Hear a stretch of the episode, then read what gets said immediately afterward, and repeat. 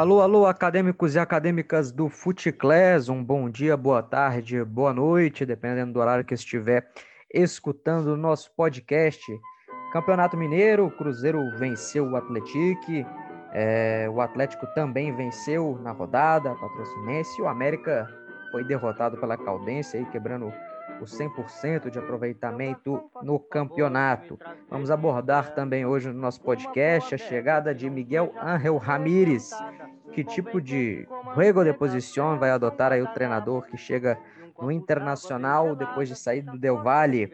Vamos abordar também um pouquinho sobre alguns outros acontecimentos da semana, então fique ligado. É o Futeclass transformando o futebol pela educação e transformando a educação pelo futebol. Se você ficar limpando a mesa, não me levanto. Nem... Olá, pessoal. Começando o nosso podcast Conversa de Futebol, um espaço é, de pensar aí do Futeclass. Toda semana a gente grava uma edição no domingo à noite, repercutindo os principais acontecimentos, os jogos é, do final de semana, é, os principais movimentos táticos aí da rodada e diversos outros assuntos inerentes ao, ao que está quente na notícia, mas com uma abordagem um pouco mais técnica, abordagem um pouco mais profissional, um pouco mais científica. Pedro Deslanges, você que já é de casa, já participou em todas as edições, titular, camisa 10 e faixa, mais uma vez aqui com a gente. Caio, muito prazer de volta. Olá a todos os amantes de futebol. É muito bom, hoje o assunto vai ser muito bom e quero ver o Caio falar mais espanhol hoje. Vamos tentar, estamos arranhando. Gustavo Gontijo, estreando aqui, nosso amigo, membro do grupo de WhatsApp do FootClass, estudante de Educação Física. Seja bem-vindo à sua primeira participação, amigo. Boa noite a todos, boa noite, Caio. É muito feliz é, de estar participando do podcast e hoje com pautas muito interessantes para o futebol brasileiro.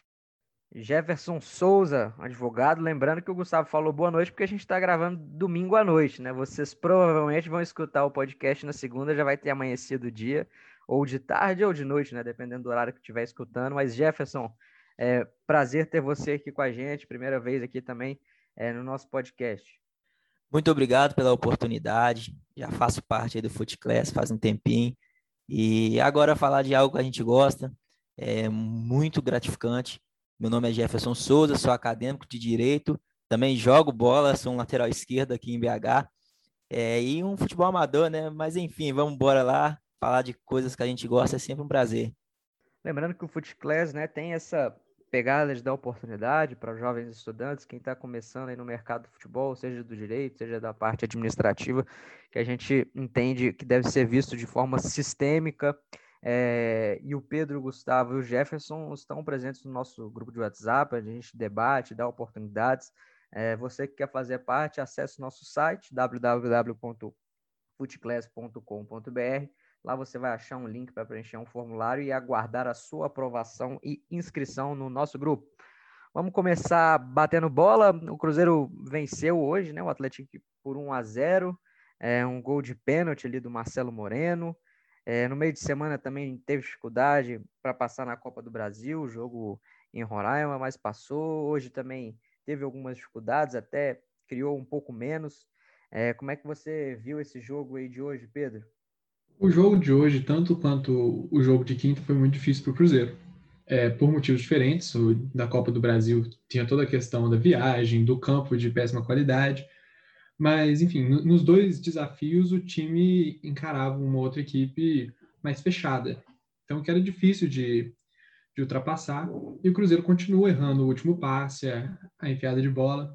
Hoje, com o Marcelo Moreno, no lugar do Rafael Sobes. Não sei porque o, Felipe optou por isso. Talvez o Sobes tenha sentido, ou talvez não tivesse vindo rendendo tão bem. Eu não vi ele justificando essa troca do Marcelo Moreno, do Sobes pelo Marcelo Moreno, mas eu acho que talvez ele tenha buscado mais um centroavante de fato, que o Sobes voltava muito e acabava não dando opção para o último passe. O Ayrton acabava não tendo para quem tocar. Não que hoje tenha dado muito certo. Primeiro tempo do Cruzeiro muito apagado. O segundo tempo melhorou. O Marcelo Moreno conseguiu fazer a função de atacante, sofreu o pênalti na função de pivô. Teve uma jogada de muito perigo do Ayrton pela direita, que ele fez o cruzamento, Marcelo Moreno conseguiu cabecear, mas não foi um jogo brilhante, longe de ser um dos melhores do Cruzeiro, e a torcida vai perdendo a paciência. Pelo menos ganhou, porque se tivesse empatado ou perdido, a situação no Mineiro complicava muito. Agora, Gustavo, o Atlético mostrou um jogo, pelo menos no primeiro tempo, interessante, tentando sair de trás com um jogo construído, aquela saída sustentada, né? Às vezes com vários jogadores na saída de bola, tentando atrair a marcação alta do Cruzeiro, que já é alta por natureza, é o estilo do Felipe, mas acaba que você não rifando essa bola, você consegue atrair uma, duas linhas e às vezes tentar achar um jogador no ponto futuro, né, atrás dessa linha ou em profundidade. Acabou que não conseguiu tanto isso o Atlético no primeiro tempo, né, mas numa chegada pela esquerda, uma cabeçada do, do Louco Abreu, algumas outras é, é, pequenas vezes, mas na maioria das vezes mostrou-se um time consciente, né? Como é que tu viu aí o Atlético, que é um clube é, que há muito tempo não está na, na, primeira divisão do Mineiro, mas a gente sabe que está tendo um, um bom investimento lá, o clube de São João del Rei. Sim, sim. O Atlético eu acho que pode ser uma das equipes que talvez surpreenda nesse Campeonato Mineiro. E, pois é, o Cruzeiro passou algum sufoco no início do jogo. É, o Louco Abreu acertou a trave realmente e acho que isso muito se deve até pelo meio campo do Cruzeiro, que não se achou muito bem no, meio, no primeiro tempo. Marcinho e os dois volantes, Matheus Barbosa e Adriano, muito apagados. E acho que é uma zaga do Cruzeiro também que ainda não se, não se achou ainda para esse ano. Cruzeiro ainda teve algumas falhas, enfim. Acho que ao longo do ano, é, com a, às vezes o Léo voltando de lesão, ou até mesmo o Manuel é, renovando com o Cruzeiro, talvez consiga é, uma solução para a zaga que está realmente é, tendo bastante dificuldades, principalmente no início dos jogos. Eu não, não consigo dizer realmente qual o motivo, mas o início dos jogos tem sido realmente bem complicado para o Cruzeiro. Jefferson, você que joga bola aí, o Felipe Conceição, é, naturalmente ele mudou um pouco a forma do Cruzeiro jogar, né? O Cruzeiro joga com a linha de quatro muito mais alta. Talvez essa é uma das é, dos motivos, né? É, de forma mais sistêmica da, da, dificuldade do Cruzeiro. Acaba que o adversário consegue achar esse ponto futuro, às vezes é, é, na marcação alta do Cruzeiro, que ela, eu ainda acho que ela ainda não está tão eficiente, acho que o adversário está conseguindo passar com determinada facilidade dela e às vezes a linha de quatro não sabe se ela tem que subir para fazer a pressão ou se ela tem que correr para trás. Isso aí tem, você acha que pode ser por aí essa falha? Talvez a defesa do Cruzeiro não seja dificuldade técnica, mas seja dificuldade de entendimento dessa linha de quatro. Olha, é, eu percebi que o Cruzeiro ele veio com 4-3-3, né? Diferente do que normalmente o Felipe Conceição trabalha. Trabalhou no América também o 4-2-3-1, que foi contra o RT também, eu até preferi. É, a marcação alta ele tentou, mas é, deu principalmente amplitude ali com o Ayrton.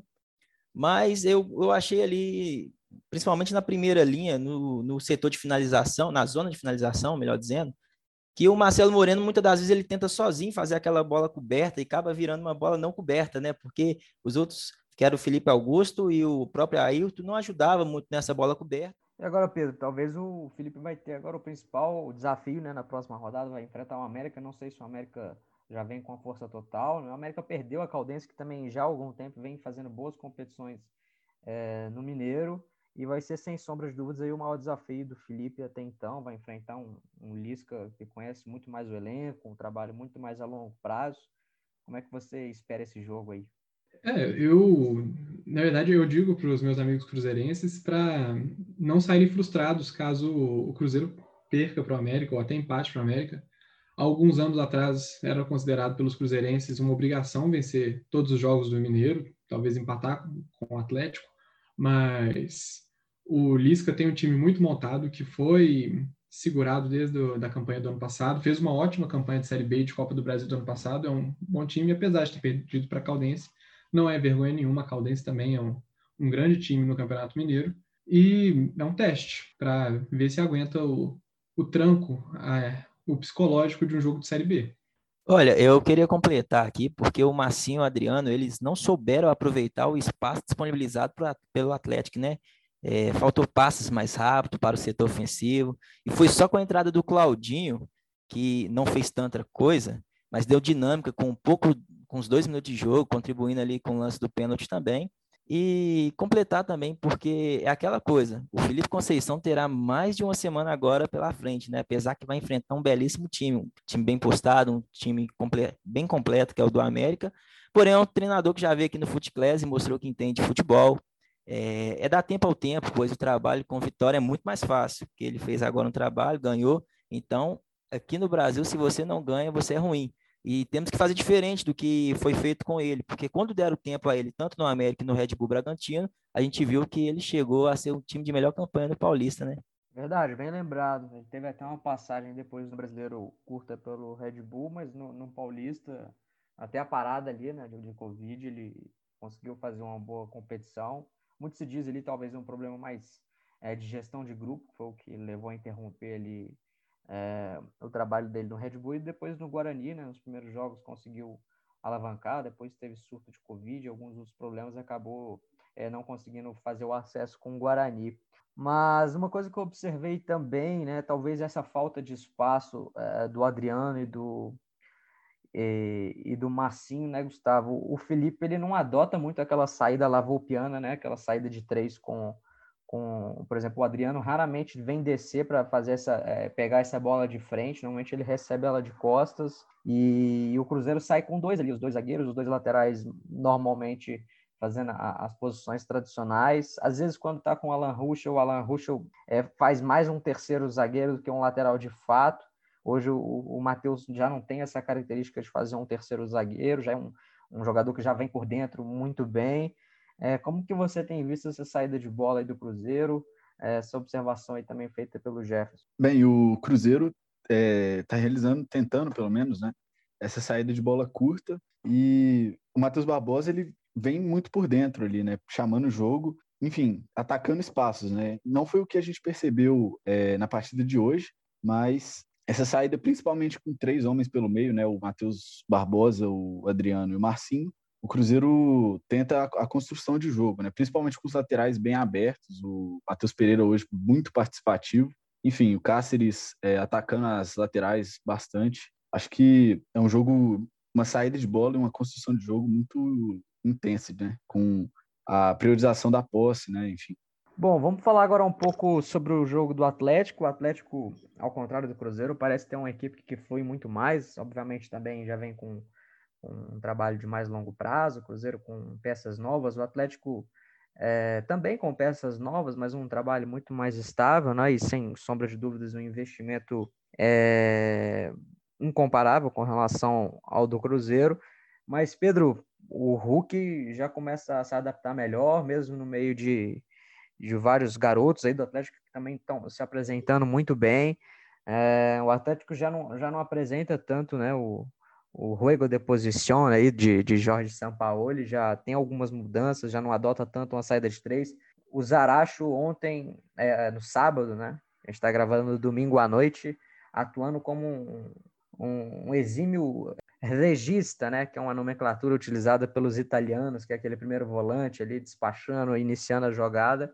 Como é que tu viu esse jogo do Atlético aí que passou fácil pela patrocinense? É, foi um jogo muito bom de assistir do Atlético. Deve estar orgulhando muito aos torcedores. O Hulk, como você citou, chegou bem. Ele ele está fazendo a sua função. Ele está atraindo mídia, o que provavelmente era a maior expectativa do Atlético com a chegada dele. Mas fez boas jogadas. Realmente está abandonando um pouco o estilo de jogo São Paulo de jogar, mas ainda está lá. Tivemos as voltas de, de Vargas. É, fez o jogo, construiu o placar do jeito que merecia tomou um gol que não, foi totalmente mérito da Patrocinense, não, não houve nenhum erro de marcação, foi uma jogada de bola parada, um belo gol. E continua, para mim, sendo um dos grandes favoritos a títulos nessa, nessa temporada de 2021, não só do Mineiro, mas também vai chegar fortíssimo, com um elenco fortíssimo para o Campeonato Brasileiro, para a Copa do Brasil, para a Libertadores. E o Cuca, que infelizmente vai demorar um pouco para iniciar os trabalhos agora, vai ter um, uma tarefa mais fácil. É, Percebe-se que o time flui muito bem. Agora, Jefferson, como é que você viu esse jogo do Atlético aí? A Patrocinense até que tentou, né? Teve, teve que substituir dois jogadores no primeiro tempo por questões médicas. Um atleta até teve que sair de ambulância, uma queda um pouco mais forte, mas tá bem, né? No final ele até brigou com o médico, querendo voltar para o jogo e, E o médico sobressaiu ali a opinião dele, obviamente. Como é que tu viu, tá vendo a evolução é, desse jogo do Atlético? Que Atlético que o Cuca é, vai estar tá recebendo aí da mão, da, das mãos né, de Lucas Gonçalves também, com outros atletas que ainda estão retornando de, de, de recesso. Olha, eu vou deixar esse exemplo do Kaique, o lateral esquerdo, até na hora que a gente for falar um pouco do esporte, porque é algo que os profissionais da saúde têm que teve competência, né, para não deixar ele voltar. Mas se fosse para dizer sobre os três, três zonas ali do campo, primeira zona de construção, eu achei que o goleiro Rafael não teve tanta dificuldade, mas tem bastante dificuldade na saída com os pés. Eu também acho que, acho não, eu vejo que o, o Igor Rabelo ele também tem muita dificuldade. Muitas das vezes ele está sozinho, ele consegue dar um chutão, ou às vezes ele dá um passe perigoso que pode acabar prejudicando. Mas foi um, um jogo que o Dodô segurou mais, fazendo a linha ali terceiro, é, três, na mesma linha, né? E dando mais amplitude com o jogador Mariano, que era o outro lateral. Já na zona de, é, de criação, eu deixo aqui meus elogios, principalmente para o Zarate, que participou de todas as jogadas, nos três, nos três terços do campo, dando passes entre linhas, verticais, dando amplitude, com o lado direito, principalmente no primeiro tempo.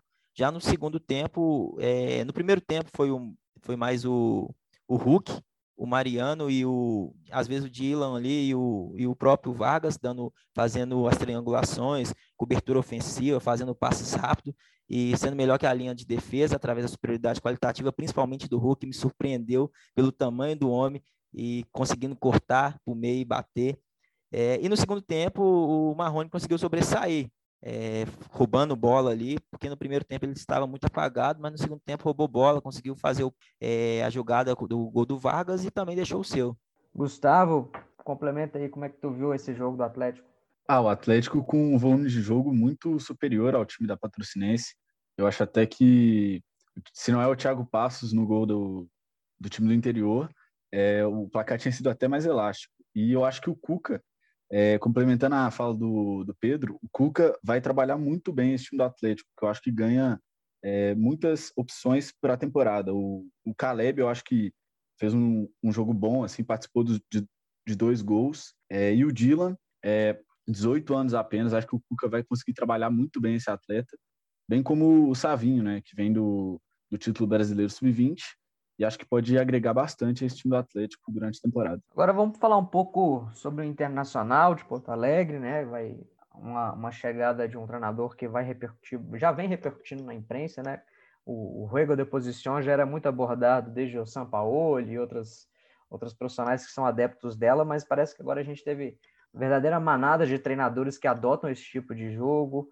É, tem o Ariel Rolando Santos, o Hernan Crespo é, no São Paulo, é, e alguns outros treinadores que têm algum, algum pouco desse jogo, mas não com a mesma intensidade, com a mesma forma de sentir o jogo como esses treinadores é, citados. É, Pedro Deslan diz que tipo de jogo de posição você acha que o Miguel Ángel Ramírez vai adotar no Internacional?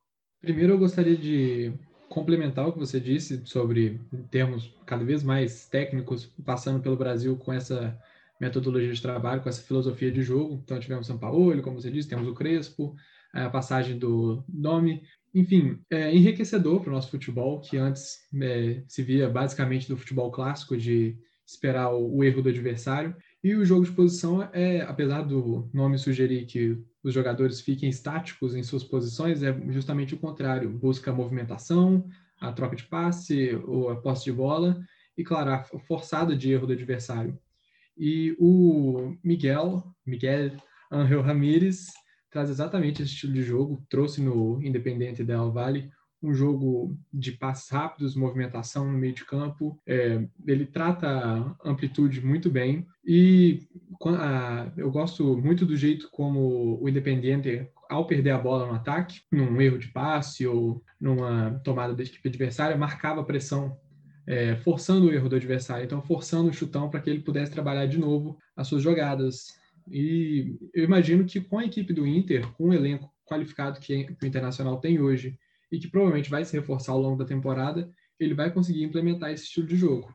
Agora, Jefferson, é, muita gente né, analisa essa chegada, talvez, do, do Miguel Ramírez sem analisar um pouco o contexto, né? Eu sempre falo que a própria literatura né, coloca três intervenientes importantes assim, para o trabalho de um treinador. Um é a própria ideia do treinador, né, que, ele, que ele acredita é, no trabalho, outras características dos jogadores que ele vai encontrar, e outra é o contexto, a cultura do clube, o momento do clube, em diversas, a, o calendário também, né? A questão da torcida, da tradição ele, de determinado clube. Então, muita gente às vezes acredita que vai ser praticamente automático na implementação dessa ideia. Ele, o calendário aqui é muito mais apertado, ele não tem ali um instrumento do treino que é a principal ferramenta é, que ele vai ter para adaptar a ideia dele, que é bem diferente do que que é, o Abel Braga vinha aplicando, né? Bom, tudo isso é treinado, estudado, pensado para a execução ser eficiente, né? O Ramires aí, espanhol, 36 anos, ele foi campeão da Copa Sul-Americana com o Independente Del Vale, é, mas eu percebo que sim, há um planejamento, porque o perfil dele bate muito bem com o do Paulo Brax, né, que é o diretor executivo também recém-contratado, de valorizar a base ali, tem muitos garotos chegando, e, e, assim, a gente sabe que ele é um cara adepto da, do jogo de posição, mas confesso que para mim entender sobre o jogo de posição, tive que trocar um pouco a palavra. Eu coloquei mais o jogo de localização. Tem suas características próprias, mas pode ser utilizado de outros é, acessórios de outros jogos diferentes, né? Outros tipos de jogos diferentes. Mas de toda forma, manter a posse de bola ali é uma coisa que ele fazia. E é uma coisa que você falou. O contexto, a característica dos jogadores são diferentes. Por exemplo, a gente pega aí, ele tinha dois jogadores lá que eram líderes de assistência e que talvez devam ser trocados pelo Patrick Edenilson, fazendo uma vantagem qualitativa, uma sócia afetiva ali, pelo entrosamento dos dois há muito tempo. E o ponto aqui tá para vir aí que é o Palácios, de 20 anos, porque o Ramires gosta também de um jogo de velocidade, com uma toca, um toque veloz, e vai depender muito disso, de tempo e paciência, que é o que falta aqui no, no Brasil, paciência com os treinadores. Vai lá, Gustavo complementando a, a fala do Jefferson, eu acho que a chegada do Ramires no Inter vai possibilitar bastante essa integração da base, né? A gente vê alguns meninos novos, como o Pego, o Prachedes, o próprio Yuri Alberto, que é, provavelmente deve perder posição com a, com a volta do Paulo Guerreiro. Mas, enfim, eu acho que o Ramires, por ser adepto de um jogo de posição, mas não ser tão ortodoxo, ortodoxo só, é, possibilita e amplifica essas individualidades que os atletas da base do Inter já têm, né? É, e é interessante, a gente vai ter que ver, principalmente durante entrevistas, como que o Miguel vai implementar o, o jogo de posição, porque como o Caio falou, o calendário brasileiro é muito apertado nessa temporada, então vai ser ainda mais. A gente está vivendo um momento atípico do futebol. E, bom, pelo menos o campeonato estadual é, são muitas viagens longas de ônibus, porque os jogos são longe, não tem aeroportos. Então, um, um jeito, ele vai ter que estudar um jeito de passar para os jogadores as ideias extra-campo, extra-campo de treinamento, que muitas vezes você pede esse tempo de treinamento em viagem. Então, talvez vídeos, conversas, palestras, ele vai ter que usar da preleção, da, do, da concentração ao máximo para passar todas as suas ideias de jogo, porque, é, como, como dizem, no treino você pode errar, mas como ele não vai ter treino, ele vai ter que treinar no jogo, e no jogo você não pode errar. Então, toda, todo o seu pensamento, ele vai ter que passar tudo isso para os jogadores o tempo todo. Então, numa viagem, num, num hotel, no campo de treinamento, no almoço, enfim vai ter que mandar mensagem no WhatsApp meia-noite falando: olha, eu vou precisar que você pressione a saída de bola. E vamos ter, vamos ter que ver como ele vai conseguir passar isso para os treinadores e vai precisar de muita paciência dos dirigentes e torcedores. É, Pedro, a sorte dele é encontrar, o, como acho que foi o Jefferson, o Gustavo falou, o Paulo Brax lá, que é um cara é extremamente competente, saiu aqui do América, entende bem essa questão da, do tempo que o treinador precisa, da adaptação. Realmente vai ser talvez ali um, um guarda-chuva, né, que vai proteger ali o, o Miguel Angel, que a gente sabe que às vezes a pressão da torcida, e principalmente que, aqueles dirigentes que são estatutários, né, os dirigentes eleitos, que são aqueles um pouco é, podemos dizer, de, mais leigos, talvez, no assunto ali dentro de campo, eles administram com um pouco mais de paixão. Então, o Paulo Brax vai ter essa missão forte aí, né, de tentar passar essa mensagem que, de fato, é, não vai ser como no Del Valle, né? O Del Valle é outro contexto, era um clube empresa, ele tinha uma estabilidade, é, então não, não vai ser automático, vai apertar um botão e o, o Miguel Angel vai engatar sua estratégia aqui no Brasil, né?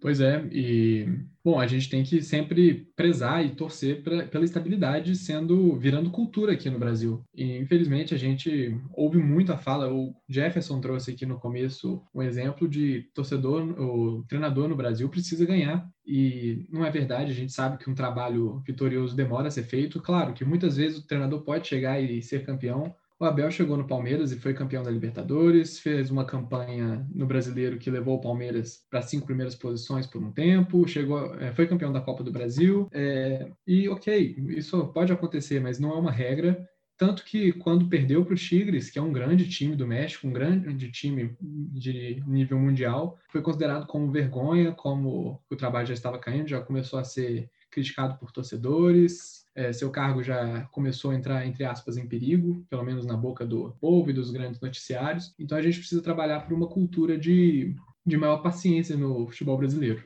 Agora, Gustavo, falando de, de cultura, de paciência, tudo isso requer profissionalismo dentro do nosso futebol, né? Essa semana a gente viu um episódio lamentável no jogo é, do esporte, na Copa do Brasil é, relacionada àquilo tudo que muitas das vezes o brasileiro achou bonito, né? Principalmente em Libertadores, o, o, jogador vai bater o escanteio, aí chega o, o policial tem que fazer o escudo para não, não ser acertado com nada. Por um tempo a nossa sociedade um, um, tanto quanto aceitou aquilo, né? Até muita gente incentivava, mas de fato o, o futebol já alcançou patamares de profissionalismo, né? Principalmente a gente vê o espelho na Europa, que são medidas inaceitáveis, né? A gente viu quarta-feira a ligação do, da irrigação do gramado, mas a gente já sabe também que pode acontecer, por exemplo, pintar o vestiário um dia antes para ficar o, o, cheiro de tinta. É como que, com que tristeza, um, um produto tão importante, né, que a Copa do Brasil, uma, uma, uma, classificação que envolve tantas cifras, né, a Copa do Brasil talvez o, o torneio que mais remunera atualmente no, no futebol brasileiro, sendo rebaixado a níveis assim é, assustadores de administração, de acontecer algumas coisas como nessa semana contra o esporte. Sim, sim. É, eu acho que a cultura da glamorização do malandro, ela acaba é, caindo muito sobre o futebol também, sabe? Por exemplo, a gente viu quantas vezes a gente não viu um dirigente entrar em campo, é, bem como o Eurico Miranda gostava muito de fazer. Enfim, é, não tem mais como uma competição do tamanho da CBF com a remuneração que a CBF dá, é, que são 500 mil no caso desse episódio em Juazeirense 3 Esporte 2. Enfim, é, esse regulamento de viabiliza a disputa no, no estádio local, ele é, eu acho muito positivo, assim, dá mais chance para o time de menor expressão, às vezes, conseguir uma classificação, mas sem condição nenhuma para jogo, sem conforto e até mesmo segurança para os próprios dirigentes do esporte que estavam no estádio, é, não tem a menor condição da prática do esporte, sabe? E, enfim, isso é uma, uma questão que tem que cair por terra no, no Brasil e começar a dar mais valor para a construção de, de ética no futebol também. Olha, primeiramente, eu queria dizer que essa catimba é algo, infelizmente, natural no Brasil, né? Mas não nesse calibre, porque para mim foi algo surreal, foi algo no mínimo antiético. E, assim, dois fatos naquele jogo me chamam muita atenção.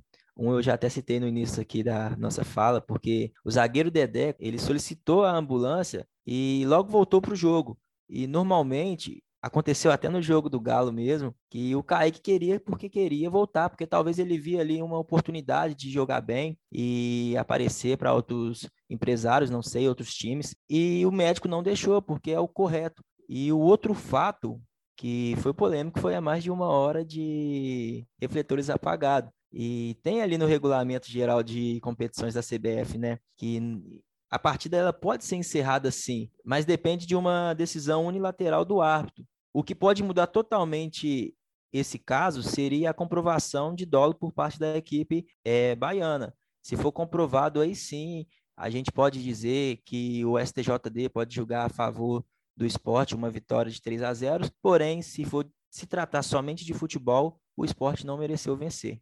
É, e uma pena, porque o jogo em si, o, a partida de futebol estava uma partida boa. O Juazeirense abriu o placar, o esporte conseguiu a virada, depois o Juazeirense foi e virou de novo. E um jogo gostoso de assistir. E uma pena, porque essa cultura da catimba, ela acaba influenciando as próximas gerações. Do mesmo jeito que um jovem gosta de imitar o penteado de um jogador, ou o estilo de comemoração, ou o estilo de drible de, dos seus ídolos, ou os jogadores do seu time, ou os jogadores que ele até assiste sem torcer, enfim, é, ele acaba pegando. A gente percebe muito no, em campeonatos infantis jovens que caem e começam a simular faltas e jogam bola para fora, amarram cadarço na hora de cobrar um escanteio, enfim é lamentável que, claro, a gente está partindo do pressuposto que, que a gente não pode a gente não pode alegar ainda que houve dolo do time do Juazeirense a possibilidade de uma de uma coincidência de dos, dos refletores apagarem, dos irrigadores ligarem duas vezes num período curtíssimo, de todos os gandulas do jogo sumirem,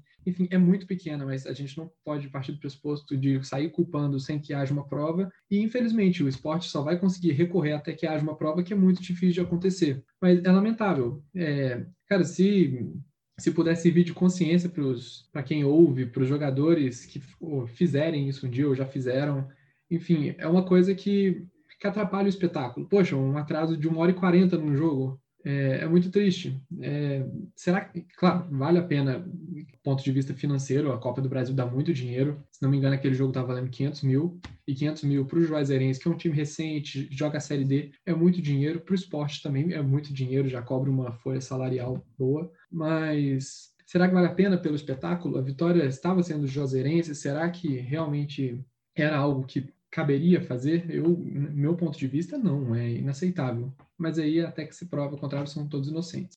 É claro que é, é difícil pensar isso, né, para quem executa, mas é a questão da qualidade do produto, né? Talvez a, a, Copa do Brasil só tenha essa premiação pela qualidade de patrocinadores, e patrocinadores vendo acontecer isso podem não querer renovar, reduzir o valor, pode Quanto mais qualificado o produto, mais a capacidade de patrocínio, de arrecadação, de propriedade, de ativação, de marketing comercial, de tudo, e, consequentemente, maior valorização e premiação também das equipes, dos jogadores e por aí vai.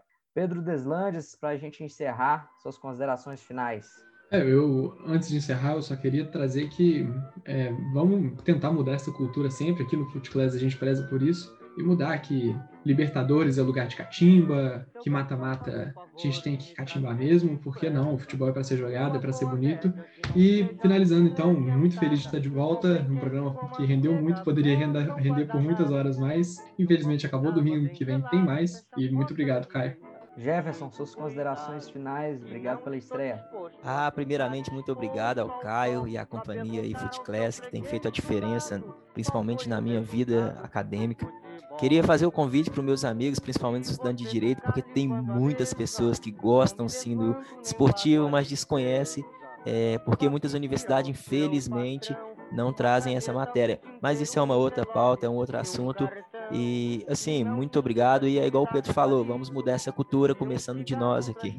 Gustavo, suas considerações finais. Obrigado pela participação estreia aqui no programa. É, muito obrigado, digo eu. É, acho que o Footclass tem uma, uma parcela muito importante na mudança é, do futebol no Brasil. Acho que eu vou até complementar a última fala do Pedro, se a gente ainda tiver algum tempo aí, é que isso acaba refletindo até mesmo no, no Sub-17, naquela final é, que teve do Atlético Paranaense contra o Fluminense, que foi um, um caos total. Enfim, estou muito feliz de estar participando e é isso. É, tem que transformar o futebol pela educação e a educação pelo futebol. Já está decorado o nosso slogan.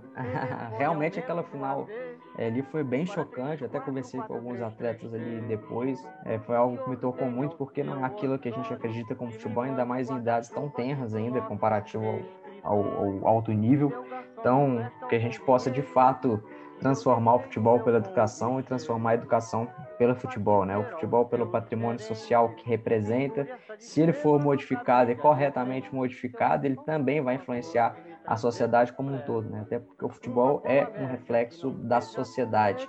Obrigado a você que nos escutou, continue nos acompanhando, acesse nosso site. Essa semana o Footclass está com o site sendo reformulado. Se você entrar lá agora, você já vai ver algumas mudanças, www.footclass.com.br e até o final dessa semana ele já vai estar 100% remodelado. Então, acompanhe a gente nas nossas redes sociais, deixe seus comentários, críticas construtivas, sugestões de pautas aqui para o nosso podcast e muito mais. É o Footclass transformando o futebol pela educação e transformando a educação pelo futebol.